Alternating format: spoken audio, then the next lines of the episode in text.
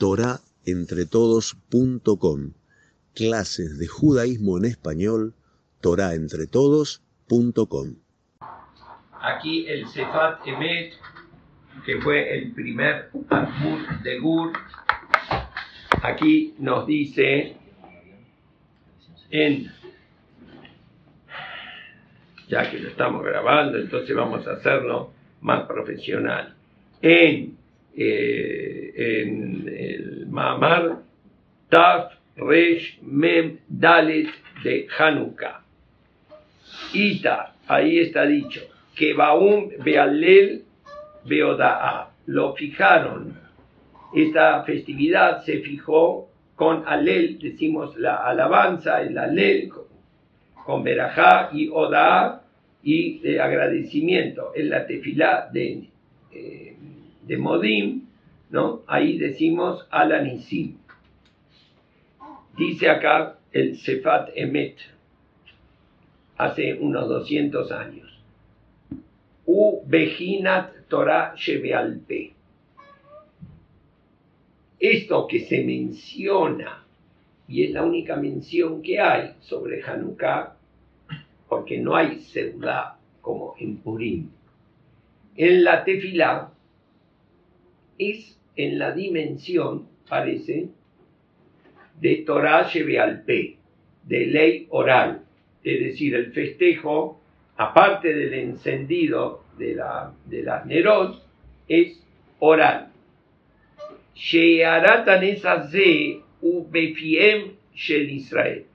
Porque este milagro que ocurrió, que lo que podía arder con ese aceite solamente una noche ardió ocho noches, este milagro está en las bocas de Am Israel, pero no está escrito en forma expresa en ningún lado. En el Tanaj no está porque fue posterior a la, culminación de la inspiración divina para escribir la Biblia, ahí no figura. En la Mishnah figura en forma tangencial. Ahí habla de una persona que sacó la menorá a la calle si tiene que pagar, en el caso la menorá antes, como en Jerusalén, también el día de hoy se hace pirsumenizá, se proclama el milagro, pero desde la casa hacia la vía pública, para que todos los transeúntes miren estas Nerot y se proclame el milagro. Pero puede ser que uno sacó la menorá afuera, ¿no? Y quemó algo, provocó que se incendiase alguna mercadería, algún paquete, alguna caja, entonces ahí hay una discusión en la Mishnah si tiene que pagar o no tiene que pagar. Hay una opinión que dice que no tiene que pagar porque el que tiene que cuidarse en este caso es el transeúnte, dado que el que prendió la menorá en la vida en la vía pública, él lo hizo con permiso. Normalmente nadie puede hacer una fogata, una hoguera por la laja en la calle, porque la calle es para el traslado, no y yo no tengo que cuidarme de que de repente no me encuentre con un asado o con una con una fogata o algo por el estilo. Entonces el dañador es el que lo encendió. Pero la otra opinión, la primera que menciona la Mishnah, es que no, como hay permiso de hacerlo, porque eso es la misma, el que tiene que cuidarse es el transeúnte. Y este, después ama Rabiuda, dijo Rabiuda, Osiúa Batizaref. De acuerdo a esto, eh, que la saque, ¿no? Y como tiene permiso, esta es la opinión que mencionamos, entonces no hay responsabilidad del que encendió la Hanukkah, sino del transeúnte. Muy bien. Fuera de esta mención que es tangencial porque habla el que prendió la menorá en la calle. No dice por qué hay que prender la menorá, ni que hay eh, una misma de encenderla, ni explica tampoco las razones. En toda la Mishnah no está mencionado el, el, el Nes, el milagro de Hanukkah. Es solamente oral. No está escrito ni siquiera en la Torah lleve al P, que es la Mishnah que después se escribió, tampoco está mencionado. Mirando la literatura de Sefarim Hisonim, de los libros que no forman parte del Tanaj, que los Goim sí en su Biblia los tienen, pero nosotros no los aceptamos como que fueron inspirados por Ruach HaKodesh, están los libros de los Macabeos, que hablan de toda esta gesta, Macabeos 1, 2, este, 3, eh, y ahí que explica con lujo de detalles lo que fue toda esta epopeya, lujo de detalles en cuanto a las batallas, en cuanto a los discursos, pero el milagro de Hanukkah y la institución de la fiesta ni es mencionado, ni es mencionado. Entonces, ahí dice en la, en la Gemara, Esther Sof Nisim. El Nes de Esther que aparece en la Megilá en Persia, antes de Hanukkah, ¿no? Antes que regresen del exilio de Babilonia, fue el final de los milagros. Fue el último milagro manifiesto que hubo. Manifiesto, porque que estamos aquí y yo estoy hablando y ustedes me escuchan, esto es un milagro también, pero no manifiesto. El último fue Esther. Ya después entramos en Astarat Panim, en un bloqueo de la presencia divina y ya no hay más milagros manifiestos. Ve ahí Hanukkah. ¿Cómo me está diciendo esto? Si estuvo el milagro de Hanukkah, ni tan lichtov camina. No, yo te dije los milagros que se pueden escribir. El último que se pudo escribir, que fue el milagro de eh, Esther, que se escribió Megilat Esther, entonces, después de este, no hay otro que se haya llevado alguna Megilá. No hay una Megilá de Hanukkah. Belajen de Hanukkah y no vistaba. Con toda intención, el milagro de Hanukkah quedó en la boca. No está escrito. Begamba Mishnah Eino Miyusat Misvat Hanukkah. Y en, la Mishnah no hay ninguna alusión. Begambe Gemara. Y cuando vamos a ver, bueno, en la Tanaj no, en la Mishnah no, y en la Gemara a lo mejor aparece.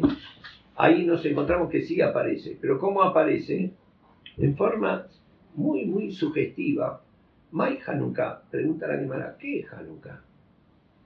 En Maseket Shabbat. De Tanu Rabanán, que estudiaron los Jajamim y ahí habla de que eh, ocurrió un milagro y todo. ¿Cómo? La Gemara, uno entiende que cuando ya llegamos a la Gemara, entonces ya pasamos por el Tanakh, por la Mishnah y sabemos cómo no, eh, sabemos de, de, qué se trata, cómo tengo que llegar a la Gemara para enterarme que Hanukkah y la Gemara misma no tiene un masejet, no hay y no, y no se expresa en, forma eh, así taxativa directamente, sino en forma interrogativa. ¿Y qué es Hanukkah? Vemos como que una reticencia de los jajamín de escribir este milagro. Begamamru Hanukkah Lotania. Y también dijeron, Hanukkah no aparece escrito en ningún lado. ¿Por qué? ¿Cuál es el misterio de esto?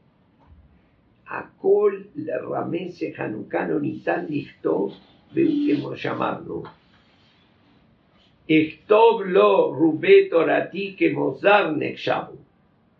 Ubimei a Yevanim nit paresh a Torah Yevanit. Ahora vamos a entrar en misterio. A ver si corremos los velos. ¿Qué es lo que ocurrió? En la época de los griegos se tradujo por primera vez la Torah a otro idioma que era como el inglés hoy en día, el griego, que hablaba todo el mundo culto y conocido a partir de Alejandro Magno, que él conquistó casi todo el mundo conocido, llegó hasta la India, entonces, como en otra época fue el francés, eh, el idioma culto que hay en la corte del zar de Rusia, todos hablaban francés, porque era una vergüenza hablar en ruso.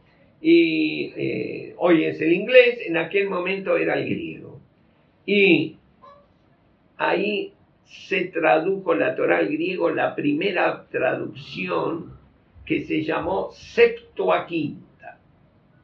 Se llamó Septuaginta porque son 70 jajamim que el rey Ptolomeo, que era este, uno de los generales de Alejandro Magno, que murió muy joven, de una borrachera, ya se murió de borracho, sí, se eh, murió borracho en una comilona que él organizó y todo.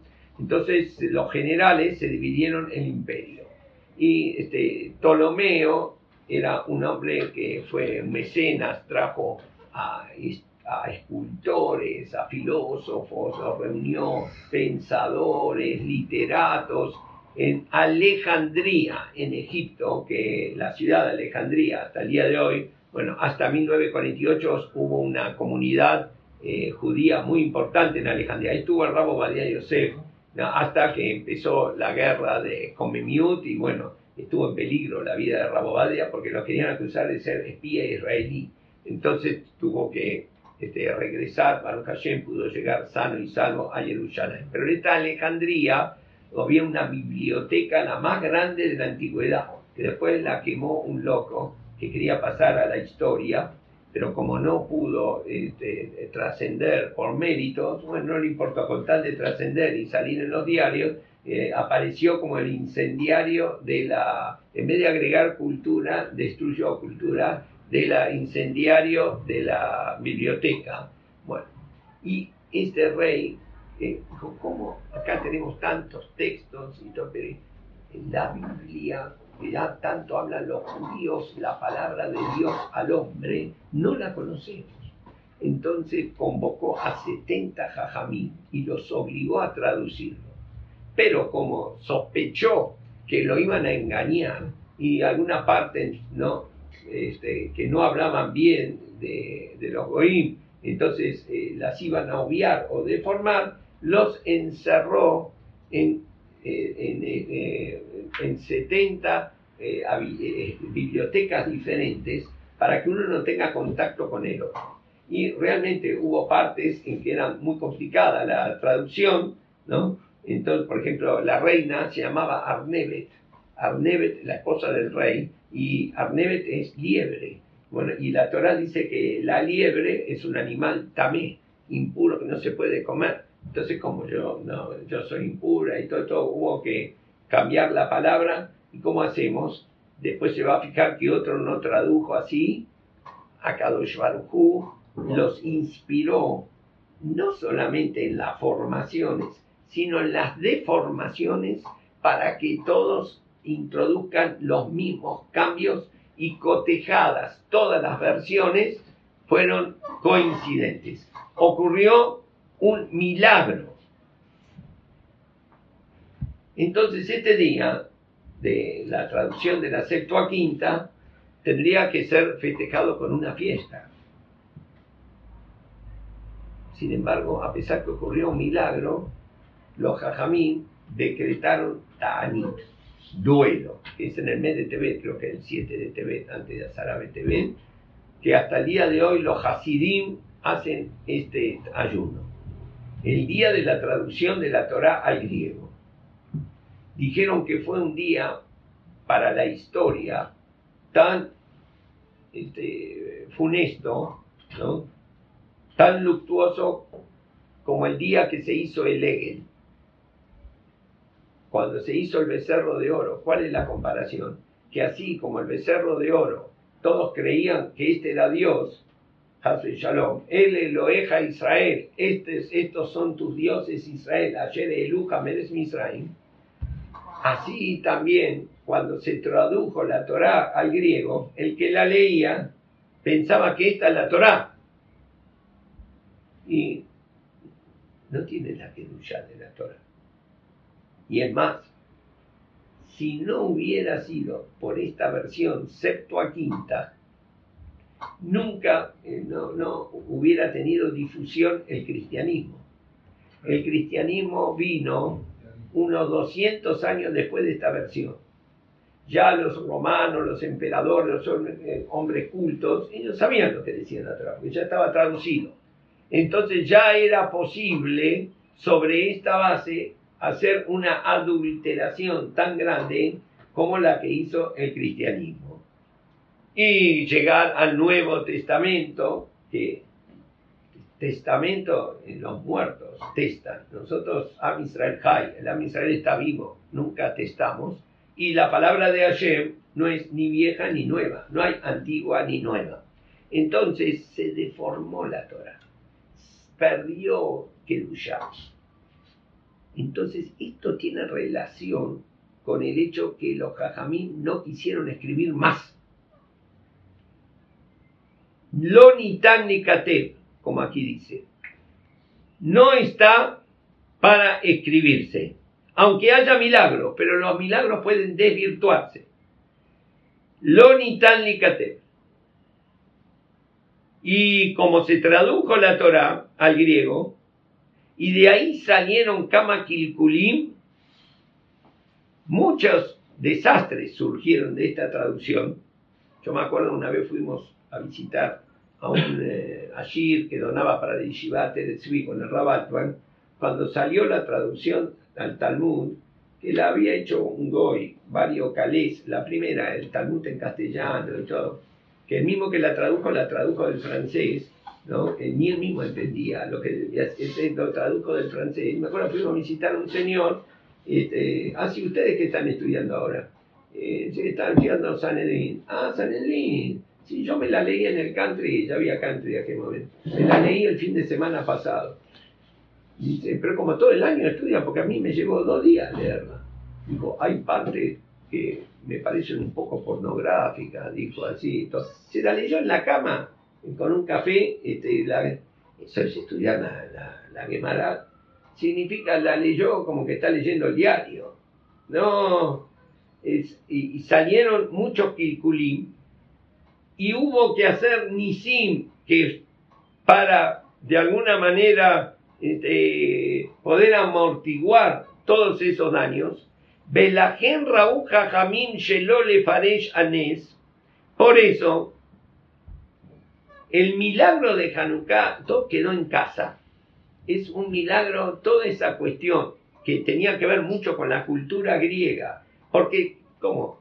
¿Cuál era el miedo de los Jajamín? Si justo Malhut y Habana Reyá peleamos contra el reino perverso de Grecia. Y bueno, y salimos ganando. Y, si se escribe, ¿qué hay?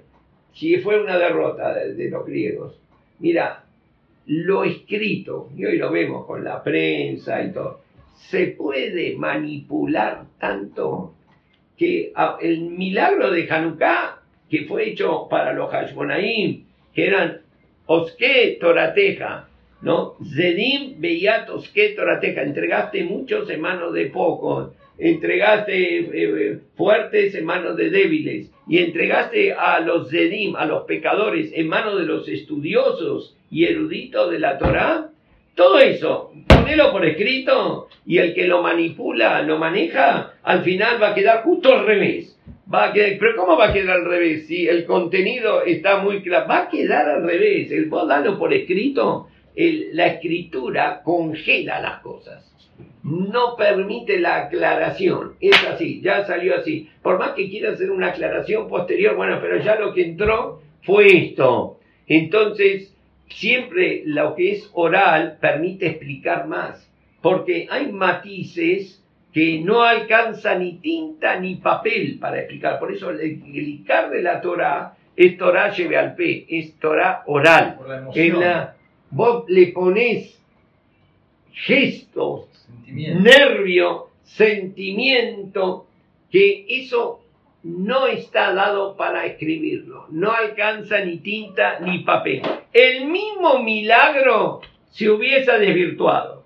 Ratsamu Oto Bepien Israel. Entonces esto, como iba a ser un tema que iban a venir los griegos a ver, a ver qué está escrito acá, y todo iban a hacer comentarios, y bueno, iba a pasar con eh, lo mismo que pasó con la Biblia, que al final la Biblia terminó como una base para la idolatría y que se deidifique a un hombre. Dice, pero como si en la Torah dice, Eloi Eleja, Elohim Ajerim, Alpanay, Shema Israel, Hashem Eloqueno, Hashem Echad, mira, todo se puede Todo se puede deformar cuando está escrito. Ya me había contado Rafayas de Agudat que había venido un muchacho, Yehudi, que estaba viniendo y se empezó a venir y venía todos los shiurim, venía todas las tefilot, con una asiduidad ¿no? y un entusiasmo que ya se transformó en medio sospechoso, porque siempre hay etcétera. Entonces de repente parece que el Rap Davas lo llamó a, a y le dijo, mira, puse en la internet el nombre de este hombre. Dice, es un pastor evangélico este que está viniendo, es un pastor evangélico, ¿cómo se dice que es judito? Es judí, pero ellos por judíos por Jesús, o no sé por qué, y él está ahí. Este, entonces lo encararon, ¿no? Y que queremos hablar con vos y todo, lo encararon los rabanín y todo. Y él dijo, estoy contentísimo, y dijeron, pero nosotros leímos esta información de que vos mi abuela era judía y yo soy judío de acuerdo a la halajá, pero todo esto me suma a mí, todo lo que estoy aprendiendo acá me encanta y me da material para después con mis feligreses, sí, no voy a negar, soy honesto de que eh, yo soy creyente, dijo en Yeshua, lo aleno y en todas cosas, y bueno, entonces, y al contrario, ustedes me ayudan muchísimo porque todo lo que yo acá escucho, después lo sumo y todo. Bueno, le dijeron, mira, no lo tomes mal, dice, pero eh, acá eh, la institución se reserva el derecho de admisión, entonces vos no vas a venir acá a predicar como no te gustaría que vayamos a tu iglesia nosotros. Y, no, lo entiendo perfectamente, pero yo no molesto, dice, yo acá no hablo nada, bueno, lo dieron y, pero él le mostró del material, dice, mire cómo aprendí cosas aquí y todo. Y sacó la Shema, eso lo tiene el, el Rab, el Fallas, dice, mire, la Shema, todo, que ahora en la iglesia todo el mundo este, lo, dice. Entonces estaba, sacaron del libro, hizo fotocopia, Shema Israel, Hashem Eloquenu, Hashem Echad. La traducción, escucha, oh Israel, ¿no?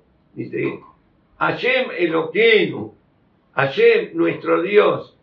Y después se le agregó, y ellos, Ejad, son únicos. Y lo puso ahí, después Beata está Hashem Eloquenu, y todo.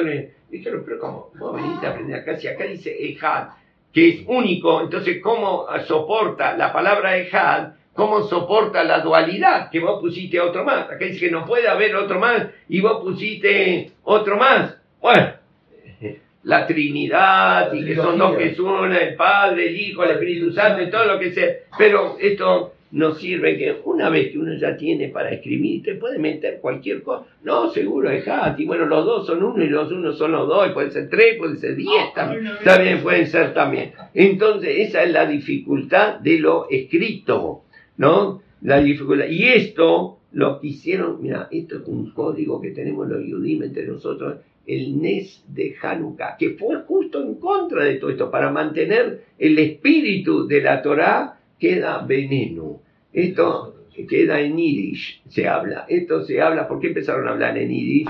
Digamos, para, que no entiendan los medios hostiles. Esto lo que hablamos tiene el gusto de lo íntimo y todo, esto lo hablamos entre nosotros. Belajen Raúl Jajamín Shelole Farech Etanes. Ni el Nes, ni el Nes. Rak Samu Otobe Pienshel Israel, todo el mundo lo habla, lo dice, ni en la Mishnah aparece.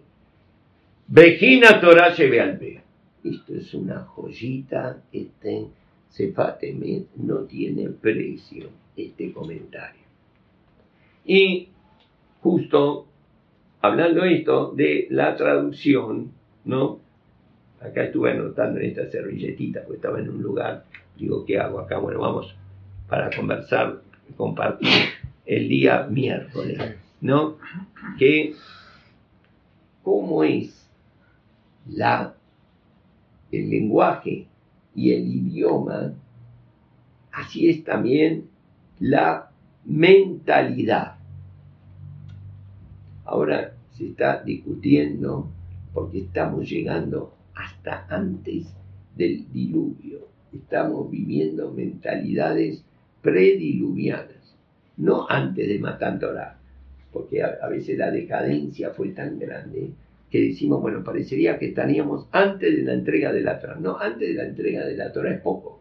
Estamos antes del diluvio. Se está discutiendo en cuanto a cómo expresarse. Entonces, ya no se va a enseñar, esta es la propuesta más en las escuelas, no se va a enseñar la palabra o en masculino o en femenino. Todos, refiriéndose a hombres, o todas, refiriéndose a mujeres, sino todes. Todes, porque dice, ¿para qué va a ser diferencia de hombre a mujer? Entonces, introducir un cambio en el lenguaje. Todes, pero todes que, había hombre o mujer, y sí, todo lo mismo, hombre y mujer. Y en la documentación hay toda una propuesta, dice, que en muchos países del mundo está esta propuesta, de acabar, por ejemplo, cuando uno llena la tarjeta de embarque y llega a un lugar, entonces pone, ¿no? Sexo, si es masculino, femenino, no. Eso no se pregunta, esos detalles. Inclusive cuando nace en la partida de nacimiento, si nació hombre o mujer, eso lo va a decidir cuando sea adulto si él se va a comportar como hombre o como mujer. Ya no hay que ponerlo más. Dice, porque vos les lo estás etiquetando como hombre o como mujer y a lo mejor él decide diferente. Es hombre pero decide ser mujer, es mujer pero decide ser hombre. Esto significa la influencia del lenguaje en la cosmovisión y en la forma de pensar, ir creando estructuras mentales, que por eso dijo anterior al diluvio, porque esto es lo que pasaba anterior al diluvio, lo mismo que está pasando ahora de llegar culturalmente a una simulación como si hubiese una naturaleza distinta. Y nosotros vamos a ver lo tangible, como dice ver para creer, y lo que se toca, que esa es la realidad. No podemos evadirnos de la realidad. Entonces, mira querido, existe sexo masculino y sexo femenino. Por más que vos digas, ¿no? Que sos una mujer, nunca vas a poder tener hijos. No podés de ninguna manera reproducirte como una mujer y esa es la realidad. Y la procreación que hace un hombre nunca lo puede hacer una mujer, esa es la realidad. Pero se quiere crear como un tercer sexo o los dos, como dijiste, más de un tercer, cuatro sexos,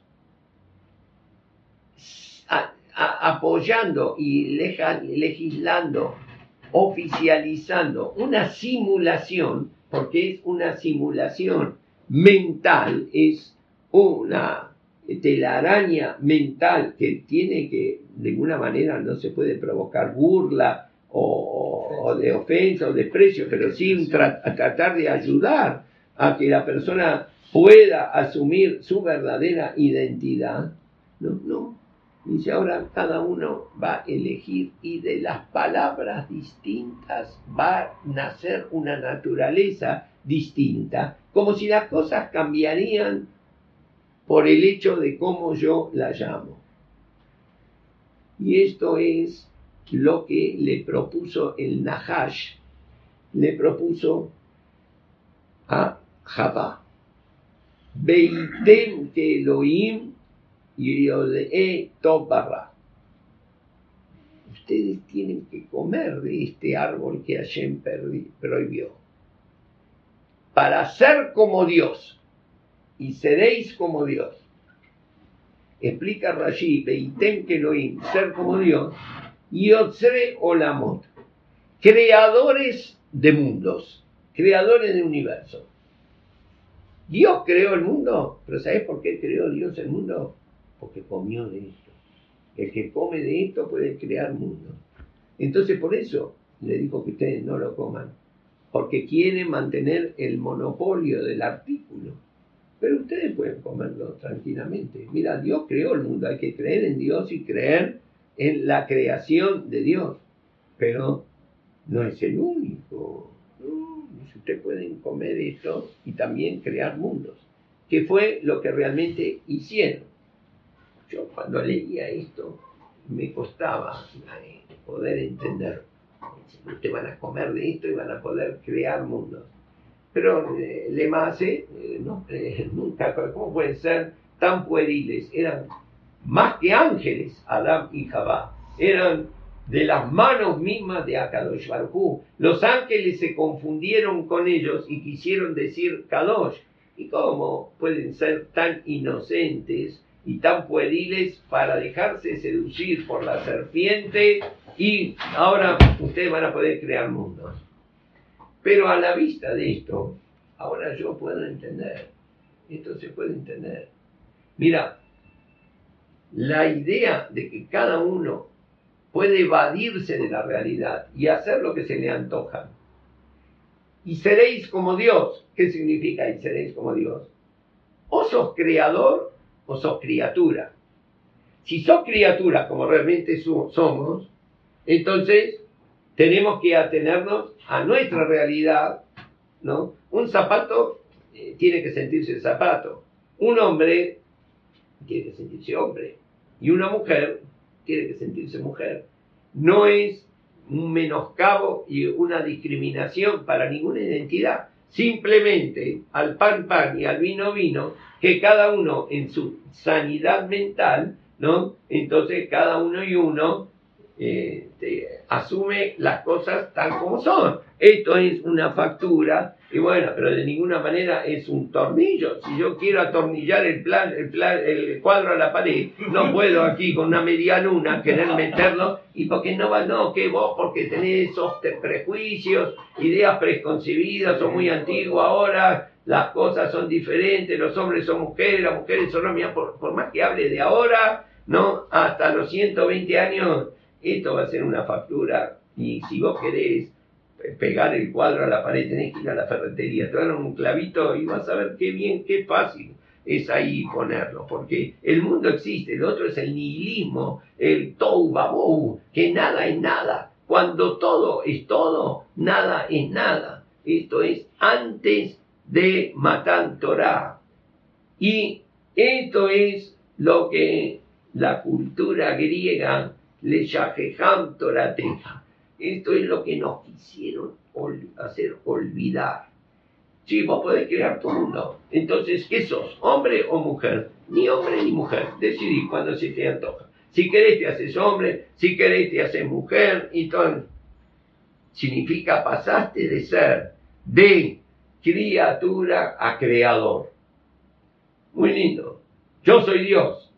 Muy lindo. Pero no es verdad. No es verdad.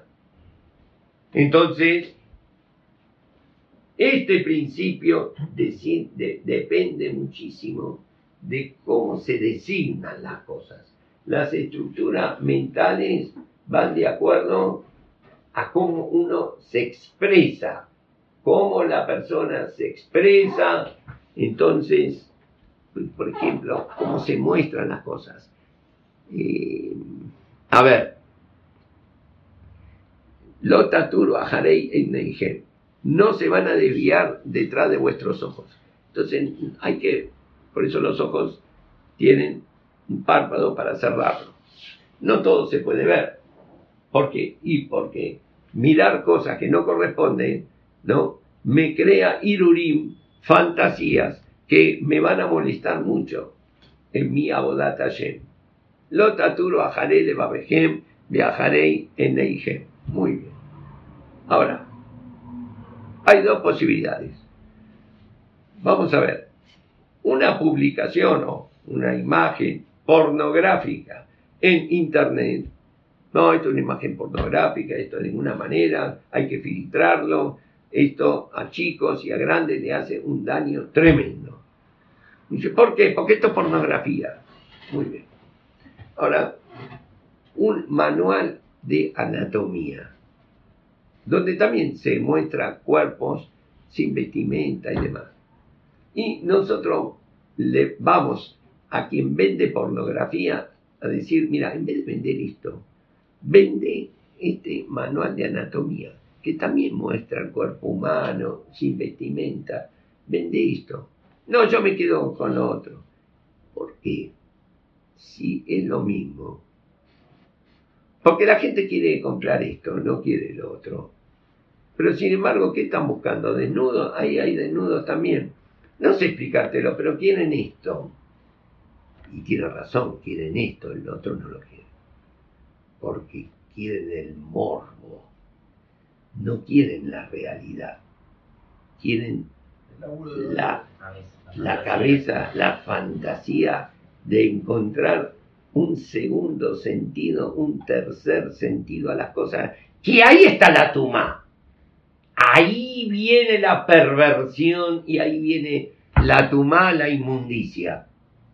Lo otro y es algo estéril, es algo una este, totalmente eh, sí, eh, aséptico, ¿no? como un producto químico, no, no de acá no, no vienen tanto malos pensamientos, no vienen eso hay que trabajarla, la fantasía y cargarla de tendenciosidad para saber dónde apuntar.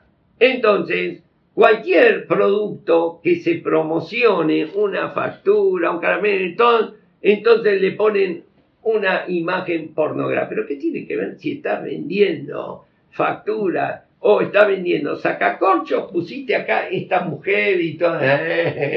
Vos no sabés cómo es. ¿Qué querés que te ponga la foto de un rap para vender esto? No. Esto mismo le entra a la persona, lo atrae y lo trabaja y todo. Y junto entra el sacacorcho que yo quiero vender también. Pero eh, si voy a poner a Mabdir, a un Tamikakam y todo, ahí no, no, no va a ser lo mismo. No es el mismo efecto. Los manipuladores de las mentes humanas conocen muy bien estos mecanismos, lo conocen perfectamente bien. Todo depende cómo vos lo presentes. se puede presentar bien y se puede presentar mal. Y depende del lenguaje. Entonces, ahí en el cambalache, la Biblia y el calefón. ¿Pero qué tiene que ver la Biblia con el calefón? Y mira, si es un cambalache que da lo mismo un burro que un gran profesor, entonces ahí también la Biblia y el calefón y todo lo mismo todo va a ser como yo, te, déjamelo escribir y yo con un poco de habilidad vas a ver que yo te pongo la Biblia con el calefón y te pongo... Y sale de ahí un monstruo peor que Frankenstein. Sale la divina imagen y semejanza a la que Dushá, que Akadosh Baruj nos dio, totalmente desvirtuada y transformada en lo opuesto. Shemonat Todos estos días, estas Nerot son Kodesh, esa luz. En la No podemos usufructuarla, es una luz que viene del Kodesh. No todo se transforma en mercancía, no todo tiene un precio. Kodesh, esto es Kodesh, esto no es para que yo me sirva Leistamesh, yo quiero dejarme iluminar, que penetre esta luz en las tinieblas de mis profundidades y puedan iluminarme para que pueda ver cosas que ahora en la bruma yo no las distingo. Y esto es lo que yo estoy buscando. Este es el que prendieron los Hashmonaim, Behol Shemonati Eme Anelot Alalu Kodesh El. Muy bueno.